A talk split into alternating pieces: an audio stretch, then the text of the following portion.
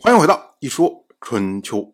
鲁国第二十一任国君鲁武进入在位执政第三十一年，本年的夏天，齐国又发生了政争。齐国的公孙齐蔡因为担心被齐国的大夫吕秋英所害，所以呢，打算杀死吕秋英。我们要说啊，这个吕秋英他是齐国先君齐光的近臣。当年呢，齐国发生崔杼之乱的时候，吕秋英被迫流亡。到后来，庆丰把崔杼给干掉了，然后庆丰又被逼流亡。那这时候呢，吕秋英才得以重回齐国。那基本上呢，他是站在齐国的公孙齐蔡以及齐赵这面的。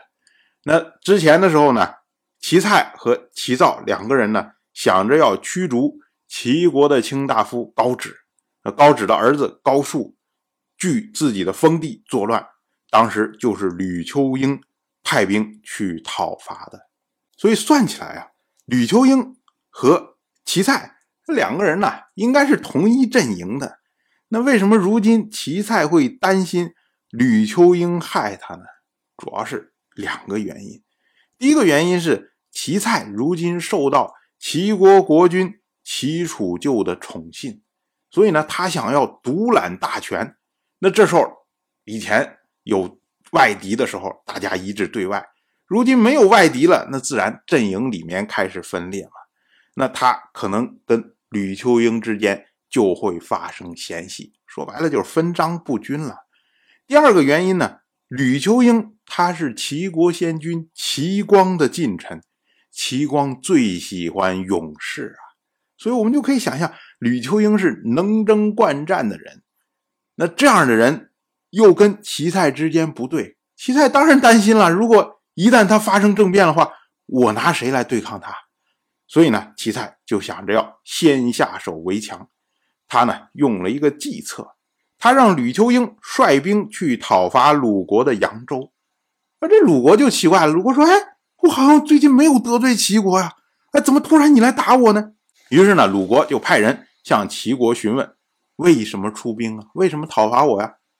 到了本年的五月，齐蔡就以此为借口，杀死吕秋英，以取悦鲁国。意思就是说啊，这次讨伐这是吕秋英独断专行自己的行为，所以呢，我们杀掉他。然后我们平息这件事情，那鲁国这边当然就没有什么其他的意见，可是齐国国内啊就引发了恐慌，大家说是什么情况啊？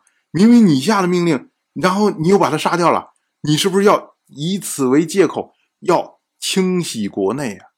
所以呢，齐国大夫公楼撒、省赵、孔毁、贾隐，通通都流亡去了莒国。姬太一看这个，趁此机会。索性将齐国的群公子通通驱逐出国，那由此呢，齐蔡就大权在握了。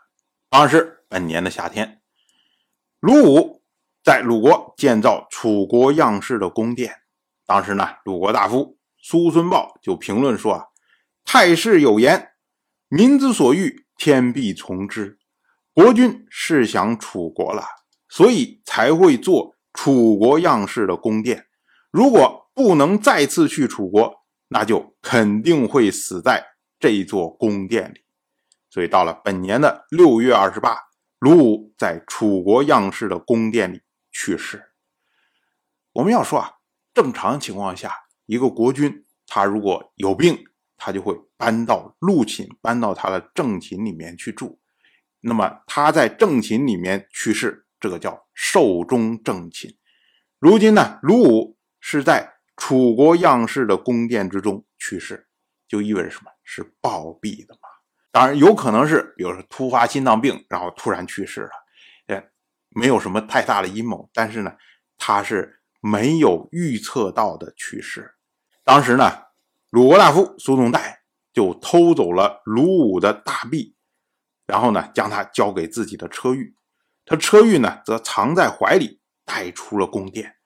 那苏仲带呢，由此就将这个大币据为己有，受到了鲁国人的鄙视啊！说你苏仲带怎么说也算是鲁国的重臣啊，有头有脸的人物啊。哎，你怎么能干这种事情啊？趁着国君去世，然后偷国君的东西。唉，所以鲁国现在的公势卑微到什么程度啊？当然，我就这么一说，您就那么一听。感谢您的耐心陪伴。一说春秋的第一本图书《惊泽》已经正式出版，《惊泽》收录了从春秋开篇到郑国国君郑务生去世的春秋故事，加上多篇的番外回声以及年表、人物关系图、春秋经原文等辅助内容，方便大家和音频参照阅读。有兴趣的朋友，快去公众号“一说春秋”看看吧。